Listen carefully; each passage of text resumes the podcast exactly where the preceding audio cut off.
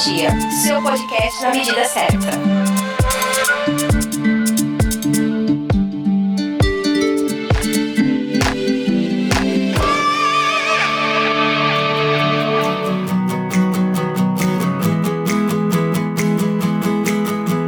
Seja bem-vindo ou bem-vinda ao podcast do canal Metrologia.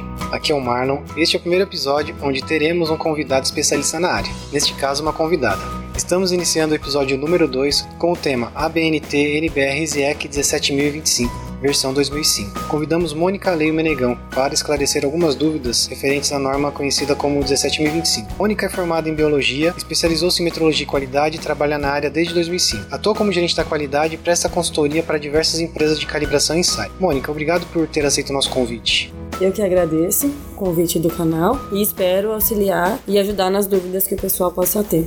Iniciando nossa conversa, você conhece a história da 17025? Pode contar pra gente?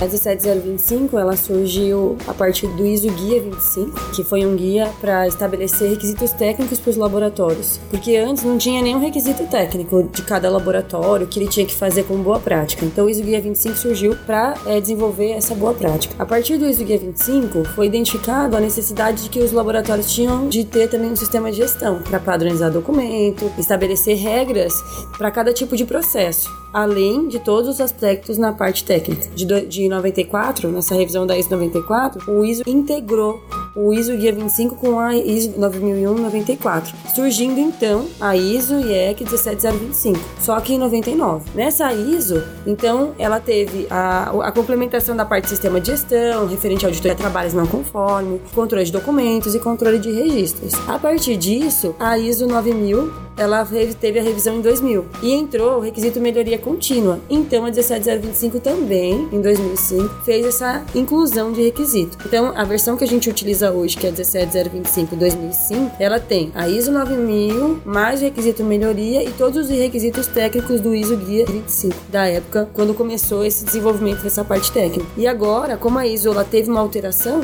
a 17025 também futuramente terá essa alteração. Qual a relação entre a 17025 e a 9001?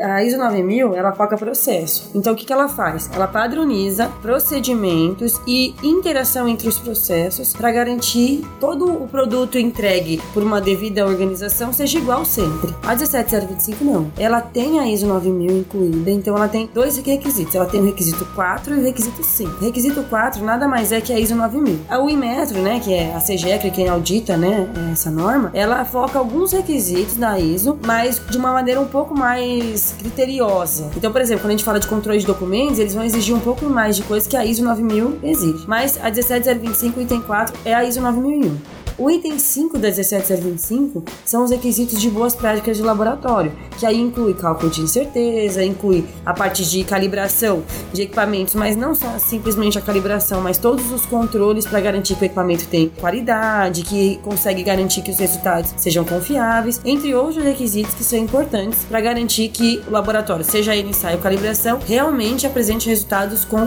confiança. Legal. E qual a importância da 17025 para os laboratórios? Bom, como ela é uma norma de sistema de gestão, tem o benefício de que? De não depender de ninguém. Então começa por aí. Como ela é baseada na ISO, e a ISO também tem esse foco, não depender de funcionário algum. Então qualquer informação que você queira, pela padronização de documentação, pelas exigências que existem na norma, ela garante que não depende de um funcionário em férias, um funcionário doente, um funcionário que saiu da empresa, ela, o laboratório não para por causa disso. Então, um dos maiores benefícios é, é essa questão do sistema de gestão.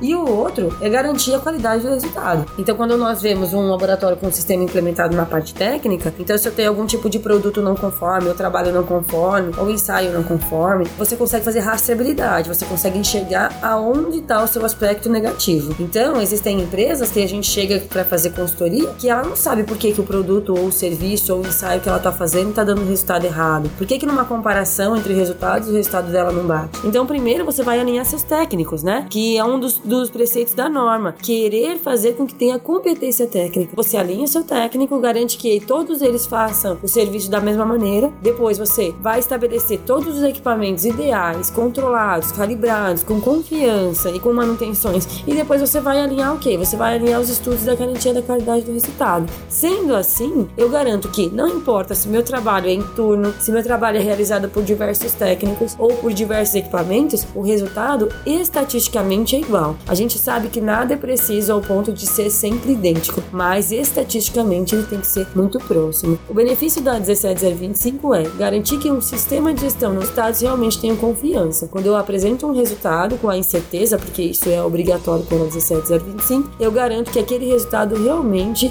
é o correto. Então é a confiança. A 17025 preconiza confiança para o cliente, né? Para quem está recebendo esse resultado. Ponto negativo, na norma eu não enxergo um ponto negativo. Apesar de que tem muita gente que fala que a norma é bastante burocrática, mas faz parte da burocracia para que a gente consiga conquistar esses resultados que a gente acabou de falar. Mas o único ponto negativo que eu encontro referente a 17025 é quando você quer buscar uma acreditação. O órgão que faz a acreditação da 17025 é o IMET, o Instituto Nacional de Metrologia. Ele tem um órgão chamado CEGECRE. A CEGECRE é quem faz as acreditações do laboratório. E pelo, por ser um órgão governamental, tem fins lucrativos, a gente tem bastante problema com prazos, depende do tipo de interpretação que o Inmetro tem. Porque o dia a dia do laboratório nem sempre é exatamente como o Inmetro imagina, né? A gente tem é, inúmeras situações que o cliente pode estar com pressa e aí você vai ter que tentar atender o cliente, a necessidade do cliente sempre vem no primeiro lugar. Então, às vezes, o Inmetro não entende algumas coisas que o laboratório pode passar, né? Então, assim, o problema maior, o aspecto negativo, são esses entraves. Que a gente depende de um único órgão, ele é unânime no país, e aí a gente acaba ficando preso. Se eles acharem bem que você está atendendo a norma, ok. Se ele achar que não, é uma não conformidade, pronto. Mas é, faz parte do negócio, quem tem a 17025 conhece a necessidade do mercado, e faz parte do negócio a gente ter esse órgão regulamentador aí, né, a CGECRE, faz parte do Inmetro, como um aspecto positivo e negativo. Qual a diferença entre calibração e ensaio? Bom, a calibração é a comparação de um equipamento com padrão. Então, exemplo, a gente sempre fala isso em treinamentos, né? É balança. Como você garante que aquele pãozinho que você vai na padaria pedir lá tem 300 gramas? Ou aquele presunto, queijo que você pediu para fatiar tem esse peso? Então, a calibração, ela garante o quê? Esse resultado dessa balança. Então, eu venho com um peso de valor conhecido e coloco ele na balança. E eu faço a comparação do valor conhecido com o valor que meu equipamento está me dando. A calibração é essa comparação. O ensaio é diferente, o ensaio é um teste. Eu tenho uma amostra ou um exame de sangue. Você vai fazer um exame de sangue e você sabe que os parâmetros que você estaria saudável são aqueles. Mas quem garante? Você não vai comparar com nada. Eu vou testar aquele sangue e vou fazer um ensaio. Fiz um ensaio, vai dar um resultado. Ele tá dentro do parâmetro ou não? Não sei. O ensaio é isso. Você vai pegar uma amostra e testar. A calibração não. Eu tenho um norte, que é um padrão, que tem um resultado conhecido e eu faço a comparação com ele. A 17025 vai ser revisada agora. Você sabe quais são as novidades? O que que acontece? A ISO, né, o Comitê Internacional da ISO, ela viu a necessidade de muitas empresas que estão tendo de integrar sistema. Então, a partir disso, muita empresa vai lá e põe a ISO, põe a 14 mil, que é de ambiente, põe a 18, que é de saúde e segurança, ou a 17025 mesmo de laboratório. Só que o que acontece? As normas, elas tá, não estavam alinhadas referente aos requisitos. Então, o requisito de controle de documento na 17025, ele é o item 4.3. Na ISO, ele era o 4.2. Então, não era muito fácil a integração das normas normas. Então o que, a ISO fez? Ela foi fazendo com que todas as normas estejam no mesmo padrão. Então todos os requisitos que são aplicáveis a todas as normas, porque são de sistema de gestão, eles vão estar no mesmo lugar. Então a 17025 também está entrando nessa revisão. A 17025 ela está em revisão final, deve sair entre outubro e dezembro, conforme o Inmetro está orientando no, os laboratórios acreditados. Então o que, que vai acontecer? Ela vai trazer as mesmas novidades que a ISO 9001 trouxe, que é o que? Gestão de riscos. Então o que, que é gestão de risco? Tudo que a gente faz tem risco, né? Desde a hora que a gente levanta da nossa cama até chegar na empresa que você trabalha, você passa por diversos riscos. A ideia da norma é o quê? Não é eliminar o risco, mas você enxergar esse risco e poder mitigar. Que mitigar é o quê? Tratar, diminuir ou muitas vezes aceitar o risco. Então é identificar esses potenciais riscos do seu processo e tentar de alguma maneira já agir preventivamente, criar planos de ação para que eles sejam diminuídos. Outro aspecto importante que vem é o contexto contexto. A norma, qualquer uma dessas que estão sendo revisadas para esse alinhamento, ela tem o foco também na estratégia da empresa. Então, uma empresa que o ano passado estava voando no mercado com 200 funcionários e aí entrou essa crise, ela tinha um contexto. Aí entrou essa crise, ela teve que enxugar funcionário, mandar a gente embora e diminuiu para menos de 20% do que a capacidade que ela fazia devido à demanda que ela está tendo. Virou contextos diferentes. Então, a norma ela quer exatamente isso, que a organização avalie o contexto e a partir do contexto também avalie os riscos. Então, uma empresa com 200 funcionários o ano passado, ela tinha um risco, sei lá, de ficar na mão de um, de um cliente só, ou do faturamento estar tá vinculado com o dólar. Hoje, quando ela tem uma diminuição de quantidade de funcionários e de demanda, quais são os riscos? Quais são os contextos? Mudou. Ah, não, agora eu tenho que me preocupar com o concorrente. Antes eu não me preocupava porque eu era grande. Então, esse, essa avaliação do contexto será necessária periodicamente. O contexto sempre vai estar muito ligado ao risco. É meio que uma etapa próxima é a avaliação do risco, definição do risco e tratamento do risco. Uma outra coisa também que entrou são as partes interessadas. Antigamente as normas elas só viam o quê? Que a, a parte interessada no seu negócio é o cliente. Hoje não. Hoje a norma ela quer uma coisa mais abrangente. Então, você pode ter partes interessadas: o acionista, o diretor, o colaborador, fornecedor, o órgão governamental, a CGEC, por exemplo, laboratórios acreditados. Então, assim, tem que estabelecer as partes interessadas. Quem se interessa para o seu mercado, para o seu pro negócio. E a partir desse identificação dessa parte interessada, o sistema também vai ter que identificar quais são os objetivos dessa parte interessada e como monitorar. Então, isso também vai ter que ser apresentado no sistema de gestão de forma permanentemente é, sendo analisado, porque a cada parte de, de interessada pode mudar a sua necessidade. Então, isso também vai ser incluído no processo. E uma outra coisa também que entrou que é bastante interessante para quem conseguir utilizar uma ferramenta de forma eficiente é a gestão de mudanças. Isso não é novidade nenhuma para empresas que trabalham com a Anvisa, que a RDC já obriga a fazer controle de mudanças, mas a 17025 e a ISO 9000 também está entrando com isso. Então, o que é essa gestão de mudança? Eu vou alterar um equipamento, é, comprei um equipamento novo, vou alterar sistema de informatizado. Antigamente a gente fazia mudança e ao longo do tempo dessa mudança você descobria que tinha alguns gaps, né, algumas falhas no processo. E a norma ela vem exatamente para você planejar essa mudança. Ela vem eliminar os riscos de você errar numa mudança que você acabou esquecendo que o sistema vai sumir, eu não vou mais ter acesso. E aquelas informações, como é que eu vou chegar nela? A norma ela quer que você faça uma gestão de mudança, um controle de mudança antes que essa mudança ocorra e, e possa impactar realmente no andamento do processo do laboratório. Agora na parte técnica ainda é muito obscuro. A norma ela tá mudando um pouco terminologia, como por exemplo, no item 59 que hoje é aplicado, que é garantia da qualidade do resultado, ela vai mudar de terminologia, né? Mas ela não vai mudar o contexto, porque o IMET já está alinhando faz bastante tempo esse requisito com, com os laboratórios. Então, assim,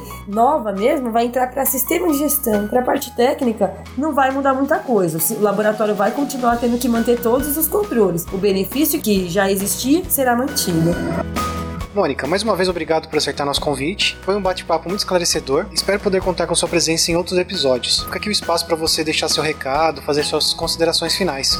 Bom, pessoal, que a gente espera atender o sistema, mas não simplesmente por obrigação. Porque quando a gente faz por obrigação, nem sempre a gente entende o benefício. Então, se vocês estiverem dispostos a aprimorar o sistema, tentem focar em fazer um trabalho realmente em buscar resultados, mas buscar principalmente que a norma mais tem de bom para vocês, que é rastreabilidade, que é segurança. Muitas vezes a gente acaba entendendo isso quando a gente tem que se ausentar da empresa, que é na hora que eu consigo entender que a minha empresa trabalha sem depender de mim. Então, isso é bastante interessante. Estamos estamos abertos, né, à necessidade de vocês, a dúvidas, e sempre que possível, a gente vai marcar bate-papos como esse, porque é bastante importante a troca de experiência. Todo mundo trabalha por muito tempo numa área, mas sempre tem novidades para poder discutir e aprimorar os conhecimentos. Este foi mais um episódio do podcast Canal Metrologia. Se você quiser contribuir com esse podcast, deixe sua avaliação na iTunes. Fale com a gente através do e-mail contato@canalmetrologia.com.br, também pelas redes sociais. Procura lá, é Canal Metrologia em todas as mídias. E não esqueça de acessar nosso site, canalmetrologia.com.br. Obrigado pela companhia e até o próximo podcast Canal Metrologia.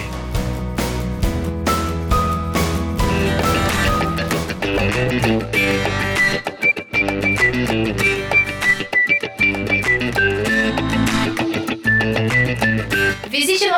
site canalmetrologia.com.br.